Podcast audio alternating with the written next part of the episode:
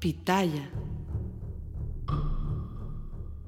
En el episodio de hoy les voy a presentar el peor sueño de una madre. Laura era una mujer normal, quien tuvo su primera relación y tuvo una bella niña, pero esa primera relación no funcionó y se terminó. Después se volvió a enamorar, se mudó con su nueva pareja y se embarazó por segunda vez. Pero mientras ella pasaba por su feliz embarazo, su hija pasaba la peor pesadilla. Y es que su nueva pareja abusaba de su hija. La niña es hoy una adolescente que quiere abandonar, negar y olvidar todo. Pero Laura no quiere olvidarlo. Ella ahora quiere contar su historia para que otras mamás aprendan y se eduquen a ver cosas que uno a veces no ve. Esta es la historia de Laura. Mi pareja abusó de mi hija. Yo soy Mauricio Martínez y esto es A mí también.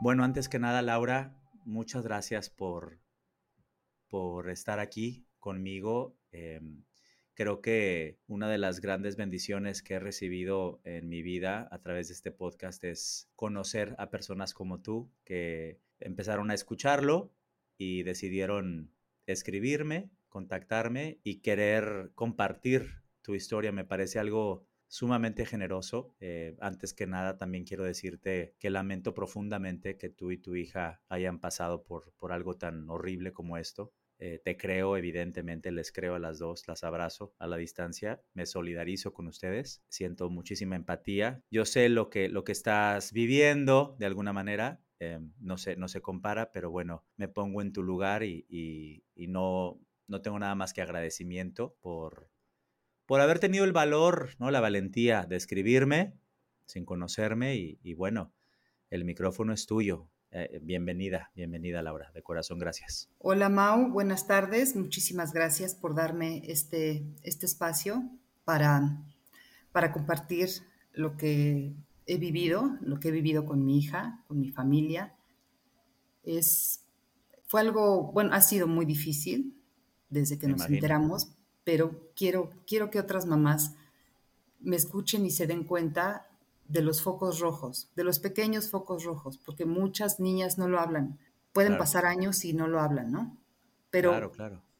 yo agradezco que mi hija a sus, tenía 15 años, lo, lo habló y ahorita está en un proceso de sanación, pero bueno, dentro de todo esto es, fue una ventaja que ella lo hablara a temprana edad, ¿no?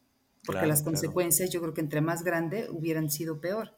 Porque tarde o temprano sale todo esto. Sí, siempre sale, siempre sale. Hemos tenido aquí invitados, eh, tanto hombres como mujeres, y eh, yo que lo he vivido, que he convivido y compartido mi, mi historia con otras víctimas también, eh, sí, hay un silencio y muchos callan o callamos durante muchos años y eso conlleva y trae consigo demasiado bagaje emocional eh, físico, demasiado... Hay un trauma de por sí, ¿no? Y la revictimización, todo el estigma, todo lo que una víctima de, abuso sexual eh, atraviesa, pero luego no es que se nos olvide, pero no pensamos, pensamos en la víctima o hablamos de la víctima, pero luego no hablamos de las familias de las víctimas, no hablamos, en este caso, tú, tú, que eres su madre, y, y, bueno, expareja de, de, su perpetrador, ¿no? Que me parece... Y papá, y es papá de mi niño pequeño. Sí, además, además, es de no creerse, ¿no? Es como de película de terror, de no creerse.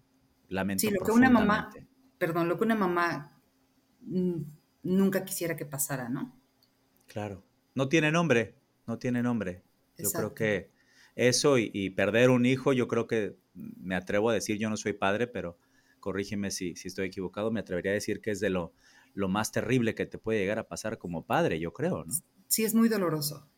O sea, solo el pensar em, lo que mi hija sufrió, o sea, ahora me pasa que la veo, mm, la veo cuando era pequeña y pienso ese sufrimiento, miedo, angustia o lo que ella pensaba tanto tiempo, o sea, es, me parte, o sea, es muy doloroso. Y, y sí, es, aunque vaya a terapia, eh, tome antidepresivos, es algo que nunca, yo creo que nunca se sana al 100. Claro. O sea, ese, ese dolor, esa espinita siempre va a quedar. Es una cicatriz que siempre queda presente, lo puedes trabajar en terapia, lo puedes, nunca se olvida, definitivamente nunca se olvida. Pero bueno, vamos a, echarnos un clavado al pasado, si, si quieres compartirnos. Sí, claro. O nos puedes compartir cómo fue eh, que conociste a tu segunda pareja después de tu divorcio y, de tu embarazo. Mira, cuando, cuando yo lo conocí tenía dos años de haberme separado y lo conocí por una amiga en común. Eh, luego, luego hicimos clic, yo veía que era muy buena onda, este, que era buena persona, vivía con su mamá.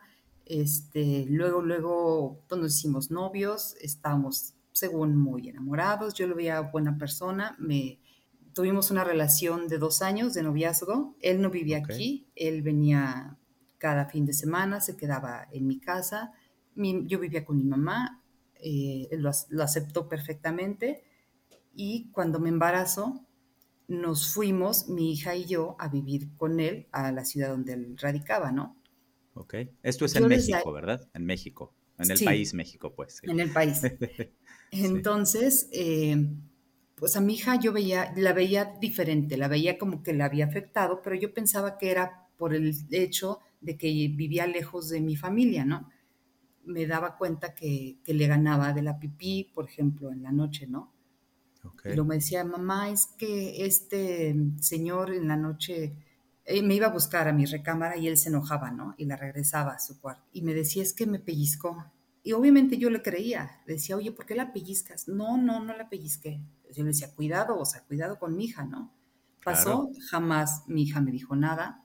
Nació mi hijo y em, mi hijo se enfermó, nos vivimos, nos venimos a vivir a otra ciudad donde estaba mi mamá para que me ayudara con mis hijos. Él se quedó allá, pero seguía viniendo cada semana. Entonces, donde vivíamos no teníamos puertas, o sea, las recámaras no había puertas, pero yo lo veía todo normal, pero en las noches yo no, yo no sabía que él se levantaba y iba al cuarto de mi hija. Al cuarto de tu hija, ok. ¿Y esto ocurrió desde que estabas embarazada? Desde que estaba embarazada, pero ella me, o sea, como que el abuso en sí, ella lo recuerda desde que, desde que nació mi, hijo el pequeño. Entonces, eh, obviamente nunca me dijo nada, solo un día me dijo, oye mamá, en la noche eh, se me aventó en la cama. Yo le dije, y le dije, ¿qué, ¿qué, pasó? O sea, ¿cómo que te aventaste? Es que me caí, me tropecé. Pero como él no era muy, no era muy paciente con ella, no, le no era muy amoroso, yo le creía a mi hija. Yo le decía, oye, ¿sabes qué? Bájale, ¿no? Pero siempre yo tenía esa necesidad de tener una familia y por eso aguanté esas pequeñas cosas. A lo mejor no eran graves, no las veía yo tan graves, pero ahora, claro que es un foco rojo. Si tú estás viendo que molesta a tu hija, pues claro, algo no está bien. Claro. ¿Qué edad tenía tu hija eh, en este momento? Tenía siete años. Válgame Dios. Tenía siete años, ella siempre fue de puros dieces, empezó a bajar un poco la calificación, pero seguía siendo buen estudiante y, empezaba a ver que mi hija tenía eh, infecciones en las vías urinarias, seguido, ¿no? ¿Cómo te diste cuenta? Porque pues, manchaba su ropa y yo la llevaba al doctor bueno, a veces mi mamá la llevaba porque yo trabajaba todo el día. Yo, yo se lo adjudicaba a que a lo mejor no tenía un buen aseo.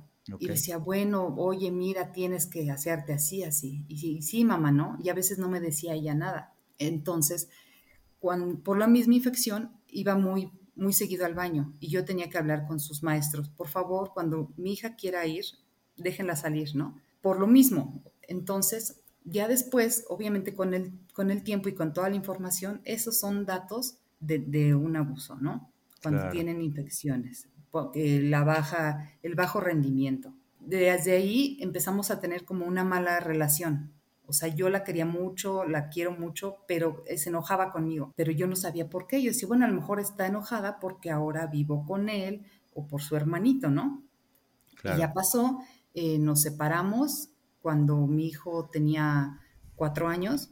Y eh, cuando fue la pandemia, mi hija eh, empezó con, con, depresión. ¿Empezaste a notarla que estaba triste, que estaba ansiosa? Sí, o sea, estábamos en pandemia, se conectaba a las clases y no, no ponía atención, se quedaba dormida, o sea, estaba mal. Se metía a bañar muchas veces, empezó a engordar y eh, ella me, me, dijo, mamá, me siento mal, llévame a, la terapia. O sea, en mi familia es muy común la terapia.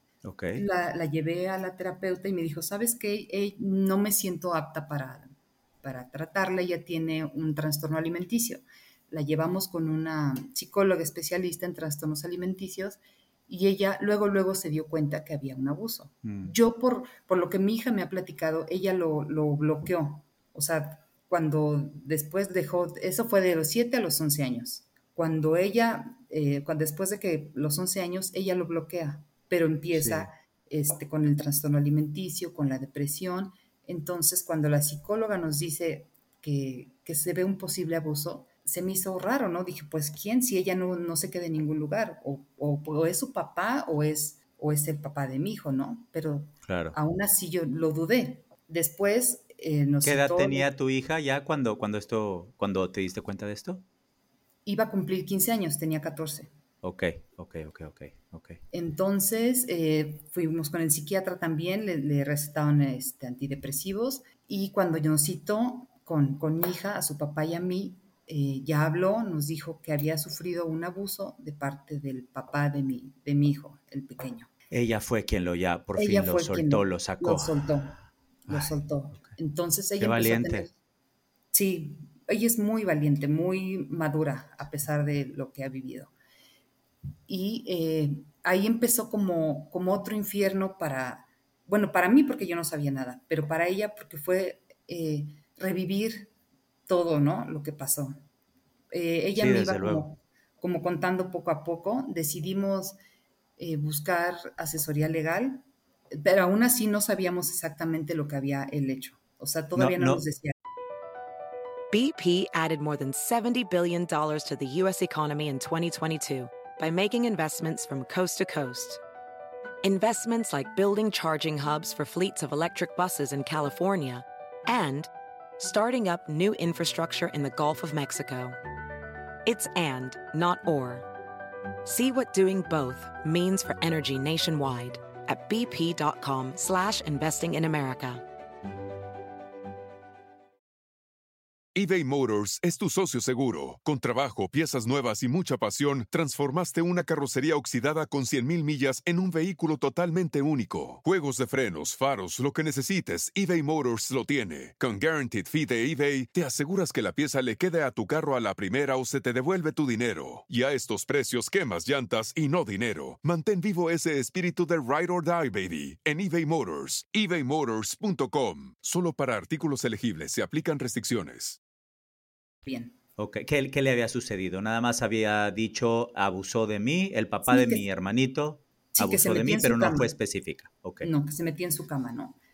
Eh, ya cuando fuimos con, con, los abogados, era una abogada, abogado, con la abogada este, nos sentamos, mi hija y yo, y empezó a hablar de, de lo que él hacía, ¿no? Eh, de lo que hacía en las noches, que se metía a su cuarto, que se masturbaba enfrente de ella, que se reía, se metía a su cama, este, en alguna ocasión le bajó su pantalón, mm. él le frotaba el miembro en, su espalda y ella me decía, o sea, yo no quería presionarla, pero yo decía, pero dime qué, qué, hacía. Cuando yo le decía eso, te imaginas, yo sentía por dentro no, bueno. horrible. Y me decía, mamá, es que yo me acuerdo que me, que me dormía, como que me iba. Ah, chiquita, claro, sí, seguramente entraba en shock y hay una... Es como... Em, Sí, lo han dicho, me lo han dicho muchas veces. Tu, tu, cerebro da cuenta que se te se, desconecta, ¿no? Eh, una disociación. La disociación, es lo que me explicó después la psicóloga, que ellos en ese momento este, pues, se, bloquean. Y cuando era chiquita, antes de que ella me dijera lo que había pasado, me decía, mamá, yo en las noches, yo veo mi cuerpo. O sea, me, me daba a entender que, que, se salía, como si su alma se saliera, ¿no? Mm, okay y, pero no sé, o sea, como que mi hija lo asociaba como algo paranormal, ¿sí me entiendes? Sí. Pero con, con, la psicóloga nos fue enseñando que eso era como la despersonalización, que es algo tan fuerte y tan choqueante que, que ella ve lo que está viviendo de afuera, porque es, es, tan fuerte que no lo, no lo soportan y, se salen o se bloquean. Entonces, todas esas cosas que yo me, me fui enterando de todo lo que ella vivió y yo sin darme cuenta, es algo es una impotencia, es coraje, es mucho dolor. Y pienso, ¿cómo no me di cuenta? O sea, ¿cómo? O sea, no le, no le dije por qué hasta ahorita. Yo no sabía, has visto el movimiento Me Too, que dices, ¿por qué hasta ahorita? Yo nunca lo, lo, puse en duda ni, ni los juzgué, pero ahora entiendes por qué esperan tanto tiempo. Porque a veces su, su mismo cuerpo lo, lo, bloquea, su mente lo bloquea. No lo no has asumido, no han ella seguramente a esa corta edad no asumía lo que le estaba pasando. Exacto. Tardó hasta que se convirtió ya en una adolescente, ya lo puso, lo pudo poner en palabras, lo pudo asimilar, aceptar, sentir y, entonces ya soltarlo, ¿no? Sacarlo. Claro. Y cuando yo te digo que sentía que no, como que no teníamos tan buena relación, ella me decía, es que yo sentí que yo te lo había dicho cuando te dije que se cayó a mi cama. Ella no sabía mm. cómo explicarlo. Y yo sí le reclamé, pero ella piensa que yo no hice nada. Entonces ella tenía un enojo conmigo, porque yo, ella sentía que yo no la había protegido. Sí, justo te iba a decir, seguramente en su, en su mente de niña eh, dijo, mi mamá no me está protegiendo o no me cree o algo. Ahora, ¿a tu ex esposo lo confrontaste? Mira, cuando, eso fue, cuando nos enteramos fue en septiembre. En octubre. ¿Seguías casada con él cuando no, Teníamos, no, teníamos dos años de separados. O sea, tu razón de separarte de él no fue, no fue porque sabías que había sucedido algo con tu hija, fue por otra razón. Mm, fueron razones personales, pero sí, sí, fue, fue, algo también tuvo que ver mi hija cuando nos separamos. O sea, yo ya sentía que esto ya, o sea, ya estábamos a punto de separarnos. Pero un día en una reunión familiar me dijo, este, el papá de mi hija pasó por ella y me habla por teléfono. Me dice, oye, ¿sabes qué? Que este fulano este, pellizcó a, a mi hija. Y sí, se peleó con su hermanito y él fue a defender al, al, mi hijo, al pequeño, y la pellizcó. Entonces, obviamente le creí y le dije, ¿sabes qué? Es, mi hijo, es que yo tengo miedo de que, de que tu hija invente, de que invente otras cosas. Mm, o sea, que se refería a la otra cosa, ¿no? Claro, sí. Y le dije, no, no te preocupes, esto no va a volver a pasar porque aquí terminamos. O sea, esto ya. Se proyectó. se proyectó. Se proyectó. Para terminamos porque este, pues, la pellizcó, o sea, ya, basta.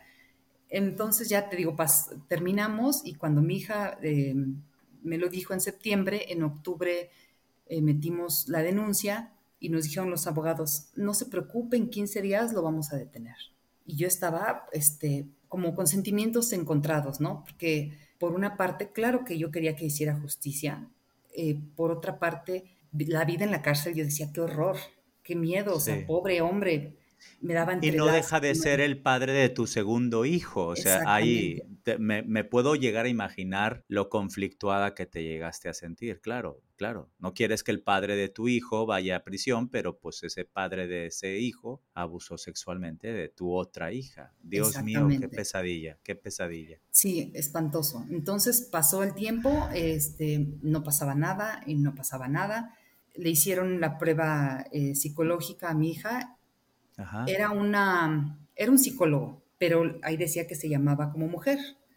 Entonces vi como que era transgénero. Ajá. O no sé, ahí se llama, ¿no? Transgénero. Sí, transgénero. Entonces dije, bueno, perfecto, eso va a ayudar. Yo pensé, va a ser más sensible en la situación de mi hija, ¿no? O sea, de todas maneras dije, tiene que salir la verdad. No hay, no hay este, no tiene por qué salir que no.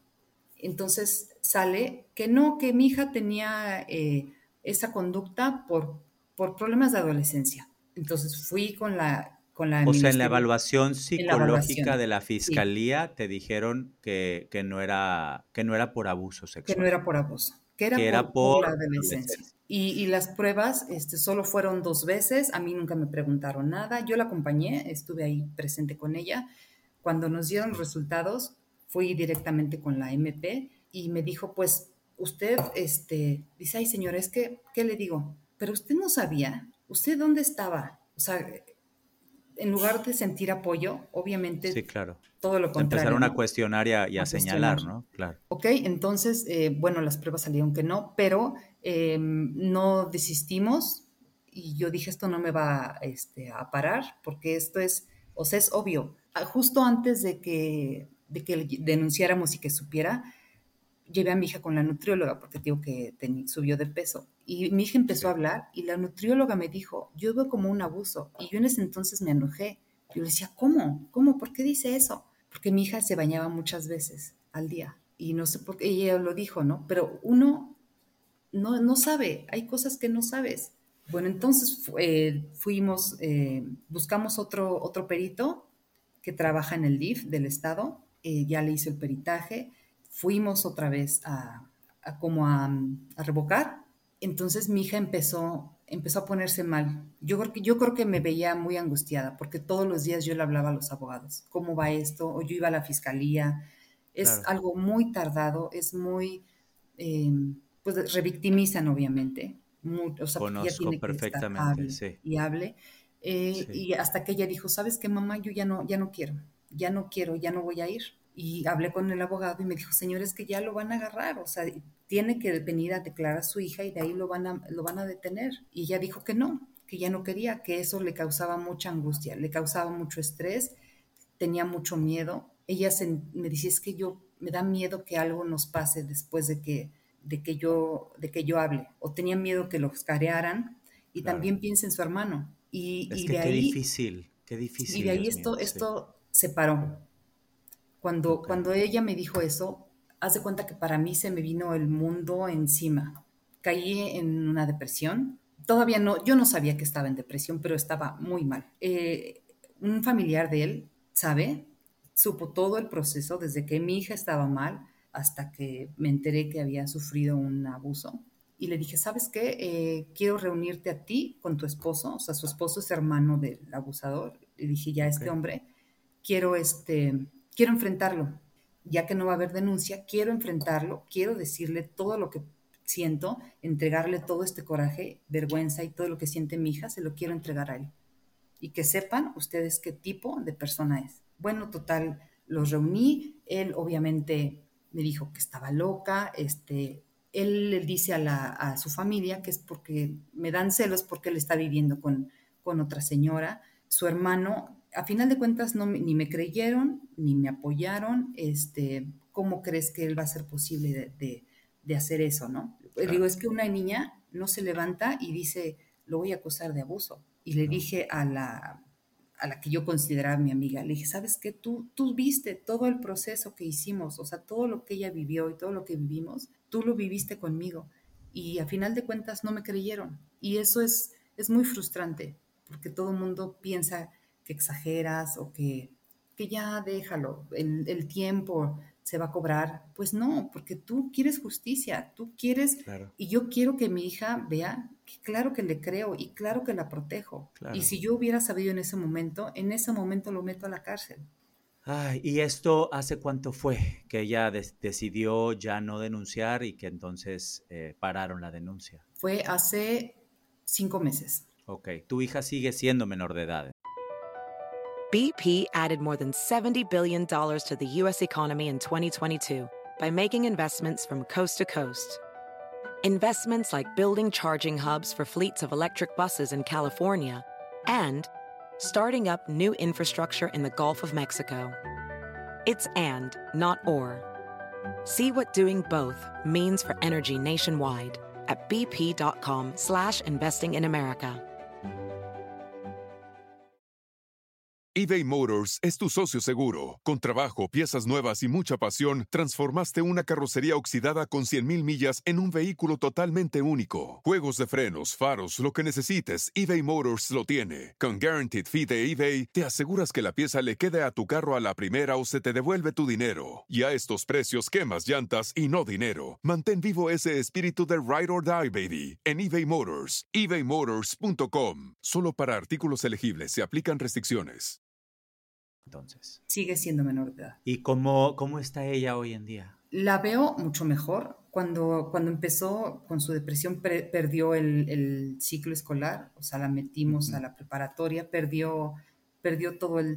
Eh, sí, pues sí, le, la, tuvimos que dar de baja. En la escuela, obviamente, la psicóloga se enteró, el tutor, tuvo muy buena contención en la escuela, pero es como, me da mucho coraje, todo el mundo sabe, todo el mundo está como involucrado y él... Todo el mundo se enteró, sí. Se enteró y el abusador como si nada, como si nada, como él, o sea, lo que él piense no, no me, me tiene sin cuidado, pero yo quiero justicia y todo el mundo sufriendo y, mi hija pasando todas las toda la situación difícil y el otro como si nada. Viviendo la vida tranquilo. Exactamente. ¿Qué le quisieras compartir? ¿Qué nos quisieras compartir a quienes están escuchando el programa y, a mí?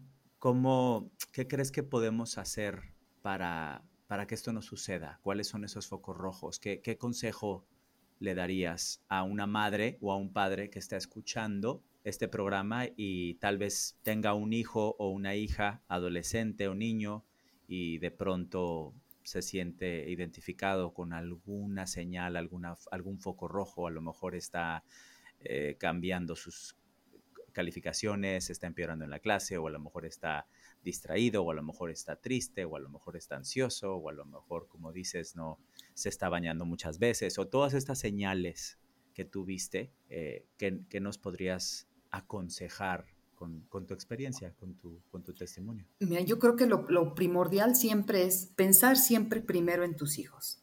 O sea, mi error fue siempre querer una familia, sin ahora me doy cuenta que mi familia eran mis hijos y yo, o sea, no necesitaba a nadie más, o bueno, sí, a lo mejor necesitaba a alguien más, pero alguien sano de la cabeza, ¿no?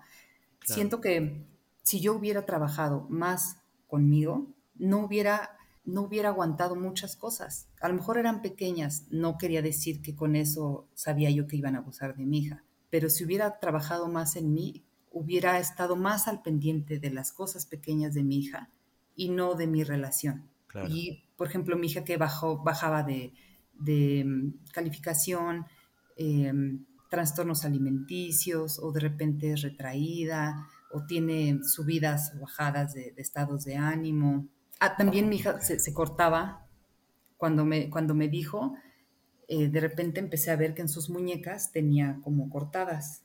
Cicatrices pequeñas. Cicatrices. Sí, el, el cutting, ¿no? Que le llaman. Sí, y yo tenía miedo de salir y, regresar y que mi hija se suicidara, ¿no? Ahora sé que no, yo creo que no era su, su idea. Ella lo que quería era como, lo que me explicó la psicóloga es, es tanto su dolor que se cortan físicamente y eso distrae su dolor eh, emocional. Esas, esas, obviamente, bueno, eso ya pasó cuando mi hija ya lo habló, pero siempre estar como, como al pendiente de sus, de sus emociones o, tratar de tener una buena comunicación. Yo sé que a veces no es fácil, pero si tú no puedes, pues buscas ayuda. Siempre hay quien te puede ayudar. Hay terapia. A veces, más bien, nunca sabemos cómo ser papás. No nacemos sabiendo, pero podemos trabajar en eso, en terapia o darles tiempo de calidad o estar pendiente en la escuela. Yo sentía, te lo juro que yo sentía que era buena mamá. Iba a la escuela todos los días, hablaba con la maestra, este, estaba al pendiente, no necesitaba este, estudiar con ella, ella solo estudiaba. Yo sentía que yo era excelente. Y ahora con todo esto me siento la peor, porque mi hija pasó lo peor de su vida y yo nunca estuve ahí. ¿Sucedía únicamente en las noches? En las noches, cuando yo me dormía, él se levantaba a su cuarto. Y, y obviamente, desde que me enteré de eso, no duermo, no es igual, mi vida no es igual, no duermo, nada. Eh, estoy tratando de darle tiempo para que ella tome fuerza otra vez, porque yo la conozco y yo sé que tarde o temprano, si, si ella no denuncia, si no denunciamos, si no seguimos con esto, a ella le va a pesar. Yo lo sé. Claro. Y ella tiene, pues como adolescente, como generación nueva, tiene esos pensamientos de que, se haga justicia. Y siento que si no lo hace, en algún momento se va a arrepentir. Ahora, ¿y cómo es la relación entre ella y, el resto de la familia? ¿no? Y, bueno, y tú, después de esto, ¿cómo es su relación con, la demás familia? Le afectó mucho a, mis, a mis hermanas, a mi mamá, mucho, y a mi, a mi, hijo, obviamente. ¿Qué edad tiene tu hijo hoy? Tiene nueve años. ¿Y entiende, o sea, más lo que, lo que pasó? ¿Le has, ¿Le has contado? ¿Cómo, cómo, ¿Cómo le cuentas a un niño de 8 o 9 años? Obviamente no. le cuento nada, no le voy a hablar mal de su papá ahorita. Cuando esté grande, sí le voy a decir la verdad, porque, o sea, yo creo que un secreto así no se tiene que guardar, pero ahorita no. Él piensa que su papá se murió. No, Él piensa que su papá se murió porque ya no lo ve. Obviamente no permito que vea a mi hijo pero no lo busca tampoco.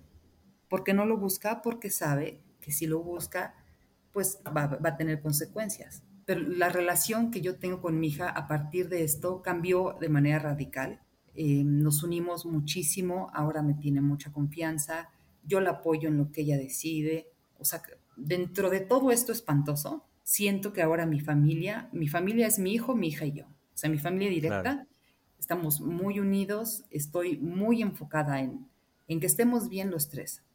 ¿Cómo no? ¿Cómo no? Yo eh, de verdad te, me compadezco muchísimo, pero te aplaudo el, el que quieras compartirnos tu historia para ayudar a más personas, a sensibilizar a más personas, eh, que entendamos que la mayoría de las veces, según estudios y según lo que he aprendido con este podcast y en este caso que también yo estoy peleando, que la mayoría de las veces la gente que abusa de ti o de, es, es, conocido, es cercano, la mayoría de las veces, ¿no? Ahora, digo una pregunta un poco más eh, personal, si quieres contestar o no, eh, eh, ¿cómo le hace uno para volver a, confiar en una nueva pareja?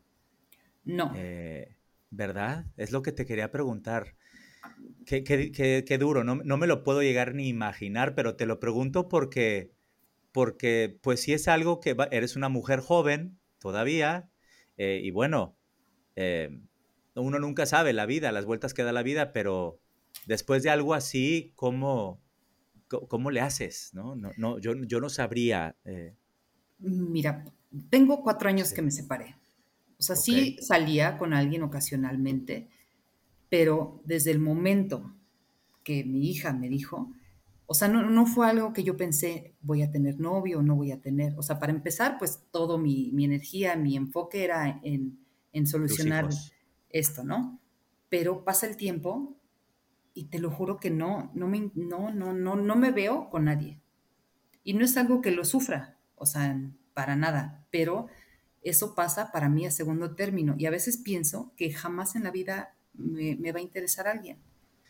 Qué, qué, valor el que tiene, el que, el que me estás compartiendo y también la generosidad, lo tengo que repetir, de, de, compartir esta historia para que más gente pare las antenitas, ¿no? Y se dé cuenta de que esto sucede y sucede todos los días y en países como el nuestro, México, sucede muchísimo más de lo que creemos o, muchísimo más de lo que nos gustaría aceptar. México es un país... Es el primer eh, lugar, es el primer país en primer lugar. Y es, es el primer lugar en, abuso infantil y eso me, me, duele muchísimo. Y, pero la única manera de lograr que eso cambie es haciendo lo que estás haciendo tú, alzando la voz, eh, tomando acción, denunciando, apoyando a, tu hija, en este caso y, buscando justicia, siempre y cuando ella decida, eh, gracias por, por buscarme, gracias por querer compartir tu historia, deseo de todo corazón que, que sane tu corazón y bueno, eh, te agradezco infinitamente tu tiempo, gracias a tu testimonio y espero que, que este testimonio le sirva a mucha gente allá afuera para que sepamos distinguir los focos rojos. Así es. Y, y escuchemos a nuestros hijos, que hay que cuidarlos, hay que cuidarlos porque... Y siempre creerles. Híjole. Siempre. Sí. Ningún niño miente. Nadie se inventa un, infierno así. Claro. Te agradezco muchísimo, Laura, y de corazón les deseo una pronta sanación y, y mucha paz y armonía y amor en tu familia. Muchísimas gracias, Mau. Gracias. El micrófono de a mí también es tuyo cuando lo necesites. Ay, muchísimas gracias. muchas gracias a ti. Yo soy Mauricio Martínez y esto fue A mí también.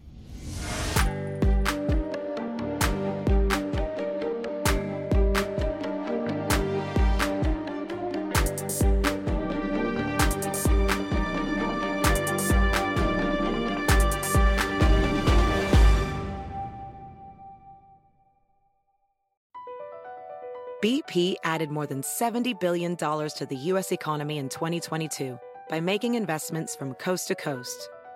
Investments like building charging hubs for fleets of electric buses in California and starting up new infrastructure in the Gulf of Mexico. It's and, not or. See what doing both means for energy nationwide at bp.com slash investing in America. Every day, our world gets a little more connected, but a little further apart. But then, there are moments that remind us to be more human. Thank you for calling Amica Insurance. Hey, uh, I was just in an accident. Don't worry, we'll get you taken care of. At Amica, we understand that looking out for each other isn't new or groundbreaking. It's human. Amica, empathy is our best policy.